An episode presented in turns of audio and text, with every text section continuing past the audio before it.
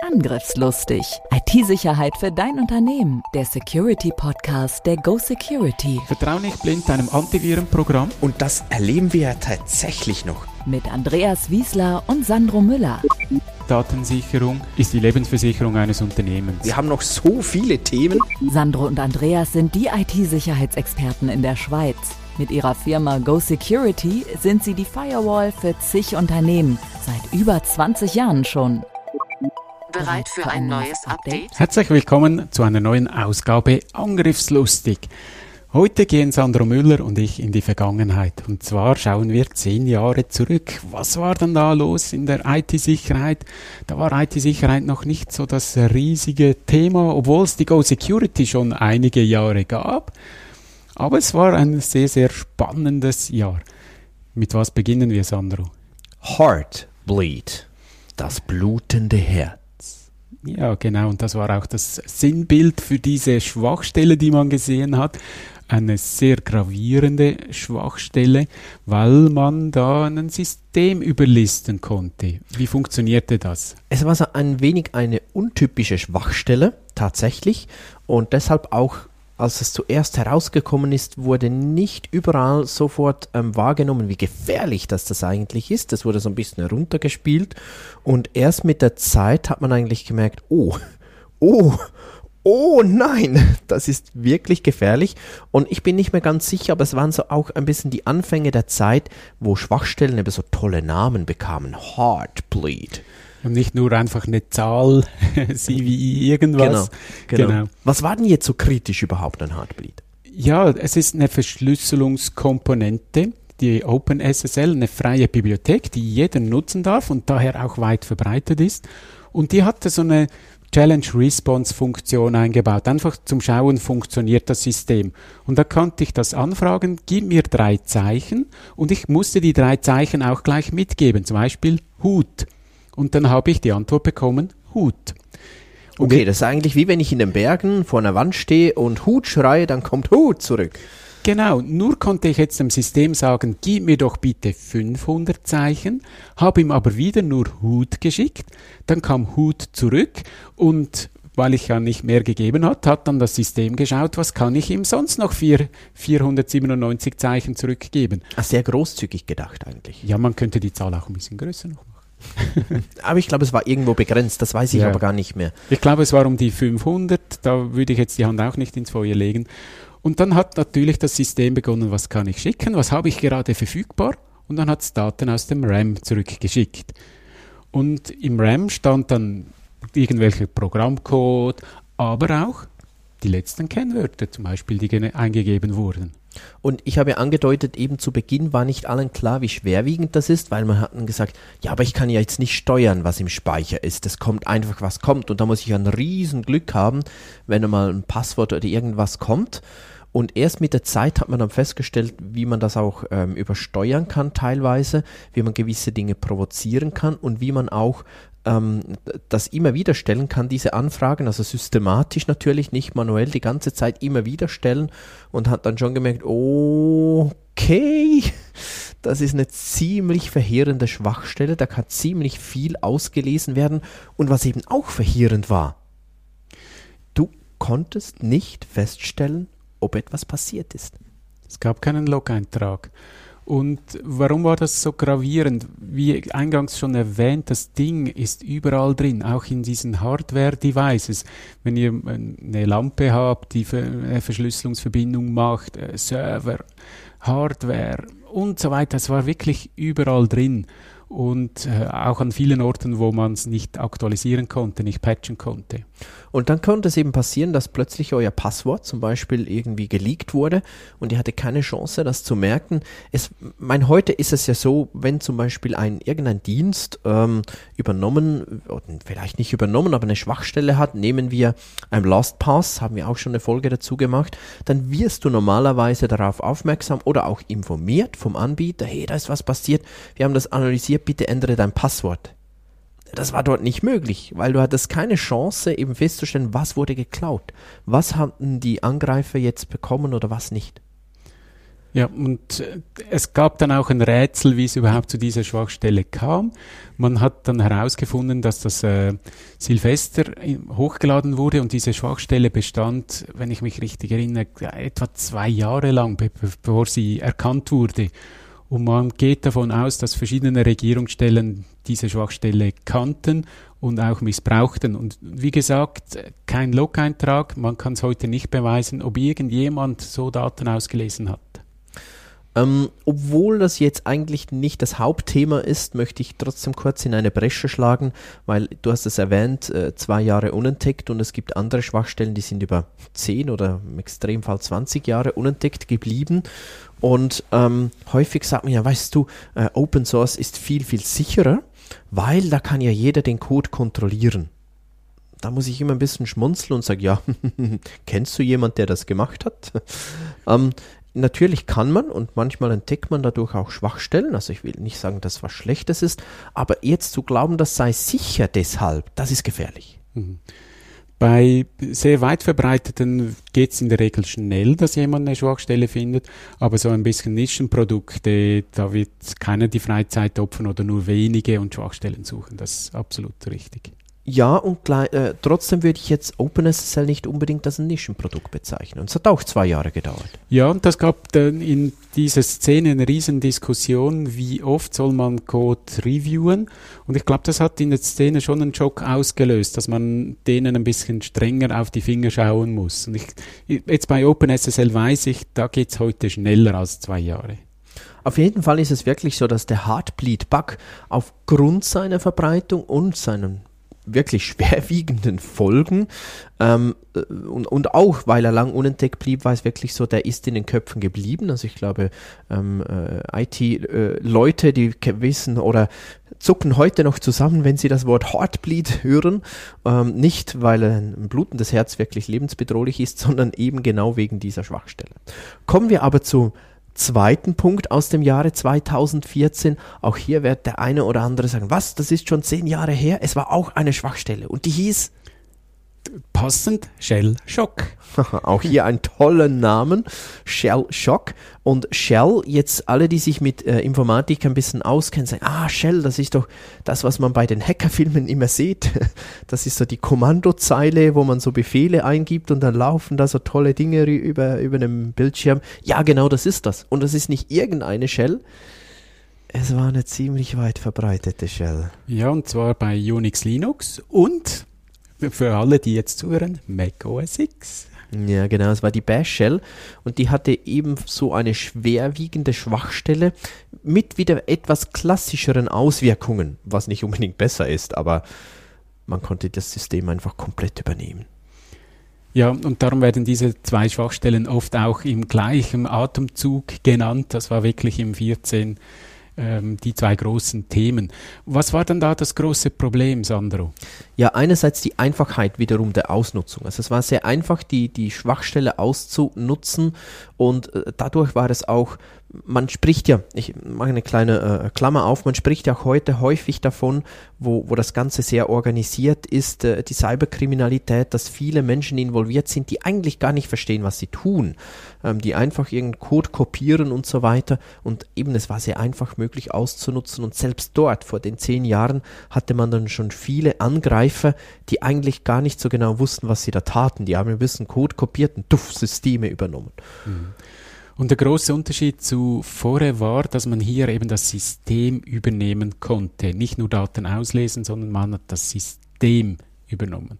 Genau, äh, und es war auch nicht ganz einfach, wiederum das zu beheben, weil auch hier in sehr vielen IoT-Geräten damals schon, also eingebettet äh, Systeme. Linux hat man natürlich auch damals schon sehr häufig benutzt für irgendwelche kleine äh, Geräte im Haushalt, im, im, in der Industrie. Die hatten da Linux als Betriebssystem oder eine abgewandte Form von Linux und dann war meistens eben diese Bash Shell schon auch drauf. Und ähm, überhaupt zu wissen, das war ja damals schon überhaupt zu wissen, welche Geräte sind betroffen, extrem schwierig, extrem schwierig. Ja, das hat wirklich eine große Herkulesaufgabe bedeutet, überall äh, zu finden, wo habe ich solche Geräte. Und es gibt ja auch Geräte, die vielleicht nicht am Netzwerk sind und die auch so ein Server drauf läuft, die dann zu patchen. die haben dann keinen USB-Anschluss, wo ich was einstecken kann. Wie bringe ich solche Dinge auf den neuesten Stand? Und das hat tatsächlich damals vor zehn Jahren auch so ein wenig eine Welle ausgelöst, wo man sich bewusster wurde, dass man eben nicht nur ein Windows-System patchen muss, sondern eigentlich jedes ähm, technische Gerät, das irgendwie Software oder Firmware ähm, drauf hat, dass man das eben regelmäßig aktualisieren muss und dass es eben nicht nur wichtig ist, dass es billig ist, möglichst günstig, sondern dass man sich auch mal fragen muss, vor allem wenn das ein Gerät ist, das länger äh, laufen soll, ja, kann ich das dann überhaupt aktualisieren? Und habe ich einen Hersteller, der das macht? Und äh, selber etwas zu basteln ist nicht immer nur gut, weil dann habe ich eben keiner, der sich dann darum kümmert, der das pflegt. Ein spannender Hack war auch auf eine sehr bekannte große Firma, nämlich die Firma Sony. Das war jetzt genau, das ist der nächste Punkt. Und das war ja nicht eine Schwachstelle, um die es geht, sondern das war tatsächlich ein kompletter Hack. Sony Pictures Hack. Ja, und es ging um Bilder, und zwar um bewegte Bilder. Es ging um Filme, die noch nicht im Kino waren, die plötzlich im Internet aufrufbar waren. Genau, also vielleicht noch ähm, zum Verständnis Sony Pictures, das ist jetzt nicht die PlayStation, sondern da ging es wirklich um, um Filme. Und ähm, das war auch ein massiver Angriff und, und da kommen wir ja gleich noch drauf mit, mit ziemlich ähm, ja, neuen Auswirkungen ist vielleicht auch übertrieben, aber sehr starken Auswirkungen tatsächlich. Was wurde dann überhaupt gemacht? Was wurde geklaut? Ja, du hast es ja jetzt gerade angesprochen.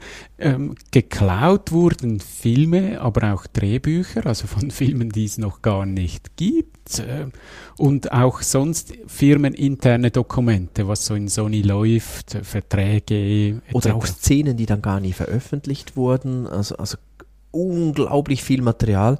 Ich, ich habe keine, äh, gut, ich habe gar nicht so genau ähm, danach geforscht. Ich habe jetzt keine Zahl, wie viel Daten das da wirklich, aber es war eine, äh, ich weiß es noch, es war eine riesen, riesen mhm.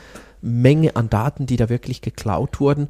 Und es war damals nur schon die Diskussion, so wieso hat das keiner gemerkt, so eine große Anzahl Daten. Die Frage hören wir ja auch heute bei genau. Und es war halt nicht nur Daten von Sony, sondern auch von den Mitarbeitern, von Schauspielern, interne Mails und so weiter. Also es war wirklich riesig. Als man das dann auch irgendwann gemerkt hat bei Sony, es, es führte wirklich zu, zu massiven Betriebsstörungen, weil man dann auch heruntergefahren hat. Also wirklich, man, man äh, hat dann zuerst analysiert, was ist jetzt genau passiert, während parallel die Auswirkungen liefen, dass das eben im, im Darknet oder auch, ich weiß gar nicht mehr was im Darknet, aber auf jeden Fall wirklich veröffentlicht wurde und, und Sony hat mal komplett, oder ich muss korrekt bleiben, Sony Pictures hat das dann wirklich alles mal komplett heruntergefahren. Da ist nicht mehr viel gelaufen in dieser Firma. Also pro, ist, falsch, es ist sehr viel gelaufen in dieser Firma, aber nichts Produktives. So. Ja, und ganz viele Anwälte wurden da beschäftigt, weil die sind natürlich dann losgegangen auf diejenigen, die einen Film veröffentlicht haben. Und da gaben es diverse Rechtsstreitigkeiten, Urheberrechte, die da verletzt wurden. Auch das hat natürlich äh, enorm Aufsehen in den Medien äh, gesorgt. Und das war tatsächlich eben auch ähm, deshalb historisch spannend, wie du sagst. Es waren ja dann auch betroffen Schauspieler oder eben Drehbuchautoren und zwar sehr, sehr berühmte Personen auch Personen, die ähm, einigermaßen betucht sind, sage ich mal, und dann eben schon ein bisschen sauer, auch waren nicht ganz so glücklich und es sich auch leisten konnte, dann Anwälte wirklich zu beschäftigen, auch von Seite oder gegenüber Sony zum Beispiel. Also Sony hatte da äh, große Probleme, weil sie eben auch von den Schauspielern oder Drehbuchautoren und so weiter, von den betroffenen Personen wirklich verklagt wurden, während gleichzeitig auch äh, eine, eine schnelle Suche nach den Tätern stattfand. Hat man die eigentlich gefunden? Oh, spannende Frage. Ich könnte die dir nicht mal beantworten. Ich meine, man hat zumindest teilweise hat man die gefunden. Ja. Wusste man das. Aber es gab noch einen Nebenkriegsschauplatz und das ist gerade das richtige Wort, das ich hier verwende, weil die US-Regierung hat Nordkorea für diesen Angriff verantwortlich gemacht. Warum Nordkorea? Das war ja spannend. Ja, das war. Weißt du das noch? also ich weiß es noch. Es, ja, erzähl's, dann kommt es ganz richtig raus. Es gab ähm, kurz davor, ich glaub, bin nicht sicher, ob der Film schon veröffentlicht Stimmt, wurde ja. oder ob, ob man das dann eben ver, verhindern wollte. Aber es gab einen Film, eine Parodie, ne, eine Komödie, eine komplette Parodie über ähm, Kim Jong-un heißt er, glaube ich, also der, der, was ist der König, Präsident von, von äh, der Staatschef, nennen wir es so, Staatschef von Nordkorea. Da gab es wirklich einen Film, wo, wo ich sag mal, die Person nicht unbedingt vorteilhaft ähm, dargestellt wurde. Und das gab sowieso politische Spannungen. Und dann kam dieser Hack und die USA schrieb das dann Nordkorea zu. Ist wie immer in solchen Fällen, ob das wirklich, wirklich so war, ich würde niemals mich trauen, ähm, weder das eine noch das andere zu behaupten. Ich weiß es nicht. Möglich wäre es natürlich, ich weiß es nicht. Auf jeden Fall wurde das dann äh, Nordkorea zugeschrieben. Nordkorea hat natürlich nicht einfach gesagt, ja klar, waren wir Edge Badge, sondern die haben sich dann auch wieder gewehrt und das gab schon politisch ziemlich Spannung. Mhm. Und das war, wenn ich mich so richtig erinnere, einer der ersten großen Fälle, die über einen privaten Hack bekannt wurden. Staatliche Dinge gab es ja immer.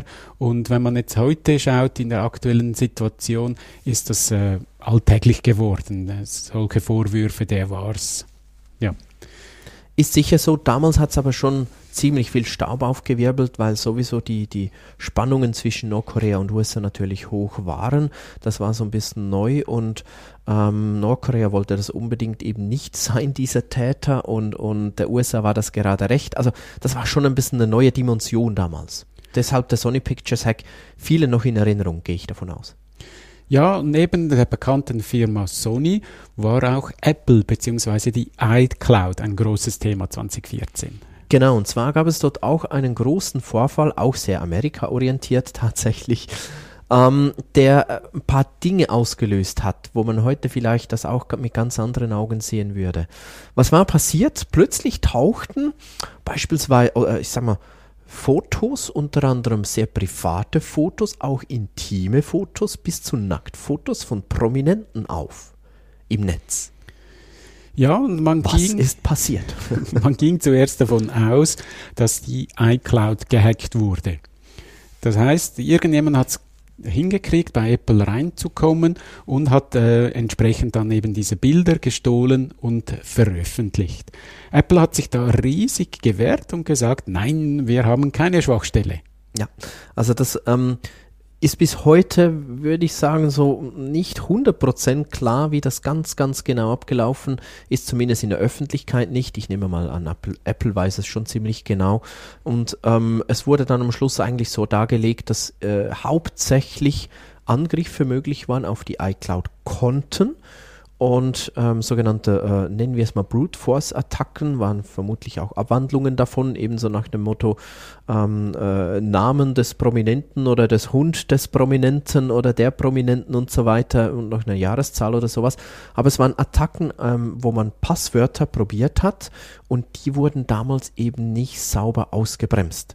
Weil im Wesentlichen gibt es ganz eine einfache Methode. Wenn jemand fünfmal das falsche Passwort auf dasselbe Konto eingibt, dann kann man sich mal eine halbe Stunde nicht mehr anmelden beispielsweise. Das gab es damals nicht. Und es waren vermutlich auch wirklich schwache, schlechte Passwörter, davon ist auch auszugehen. Und äh, trotzdem gab es eine Riesenwelle. Ein Indiz, äh, das darauf hinweist, dass das so wahr ist, dass ja vor allem äh, Bilder von Frauen veröffentlicht wurden und nicht per se. Haben die schlechtere Fotos. Passwörter, Andreas? Was behauptest du da? Man könnte jetzt sagen, die Hacker waren alles äh, männliche Teilnehmer so. daran und darum gab es Frauenbilder, die veröffentlicht wurden. Ich nehme an, wenn es wirklich eine iCloud-Schwachstelle gewesen wäre, dann hätten wir auch x andere Bilder gesehen, nicht nur äh, Frauenbilder, sondern vielleicht sonstige, der wohnt dort etc. Bilder. Aber reine Mutmaßung. Ja, wobei ich, äh, ich denke schon auch, dass es ver vermutlich hauptsächlich damit zu tun hatte. Es waren ja auch isolierte Konten. Es waren eben nicht ähm, alle Konten. Auch das spricht, äh, wie du gesagt hast, dafür, weil wenn es wirklich eine Wachstelle in iCloud gewesen wäre, ähm, dann, dann äh, ja, äh, wie du sagst, da wäre viel, viel mehr anderes auch noch ähm, dazugekommen. Auf jeden Fall war der Hack schon auch ähm, ein Augenöffner für viele, auch wenn vielleicht für, für mich zumindest, kann ja nur für mich sprechen, eigentlich nicht. Für mich war das Thema schon lange präsent, aber was war da für viele so der große Aha-Moment? Ja, dass halt die Privatsphäre ziemlich schnell verletzt sein kann, wenn intime Fotos, Familienfotos oder was auch immer im Internet auftauchen. Auf Facebook, Insta und Co. kann ich es noch ein bisschen steuern, was ich veröffentliche und plötzlich waren halt alle Bilder da. Ein bisschen das Verständnis, glaube ich, auch für, was ist denn Cloud? Was ist denn so eine iCloud? Mhm. Was bedeutet das, wenn ich sage, Fotos auf iCloud hochladen und dann habe ich es auf allen Geräten? Viele fanden das einfach praktisch. Für uns war, glaube ich, schon eher klar, was das auch bedeutet im Hintergrund, wie wichtig das es zum Beispiel auch ist, eben gute Passwörter zu haben. Für viele war das damals völlig unvorstellbar. Wie kommt einer darauf, dass mein Passwort Bello 13 ist? Nur weil mein Hund Bello heißt und im Jahr 2013 geboren ist? Oh, da muss jetzt er sein. Also, ihr merkt, ich, ich äh, äh versuche das so ein bisschen überspitzt darzustellen, mhm. aber das war wirklich damals ein großer Aufschrei, eine große Erkenntnis in der Gesellschaft. Was man hier sagen kann, es gab verschiedene Verhaftungen und Verurteilungen im Zusammenhang mit diesem Hack. Auch das deutet darauf hin, dass es nicht eine globale Schwachstelle war. Schreib dir das auf die Festplatte. Ja, 2014 war auch schon ein sehr spannendes Jahr in der IT-Sicherheit. Die massiven Angriffe auf Linux-Systeme waren ein Augenöffner für viele. Linux galt für viele als unverletzlich. Ja, und wer hat schon Interesse an meinen Daten, war zum ersten Mal so ein richtig großes Thema, dass eben das nicht so stimmt. Der enorme Einfluss auch auf Politik und Machtzentren erschütterte die Welt.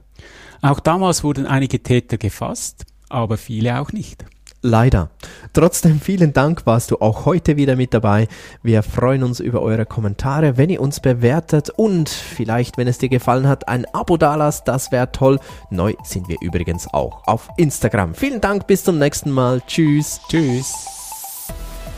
Angriffslustig IT-Sicherheit für dein Unternehmen. Der Security Podcast der Go Security. Wie schütze ich mich vor Cyberkriminellen? Welche Passwörter sind sicher? Und was kann passieren, wenn ich gehackt werde? Bleib dran, abonniere jetzt den Podcast. Mehr Antworten gibt es in den nächsten Folgen mit Andreas Wiesler und Sandro Müller.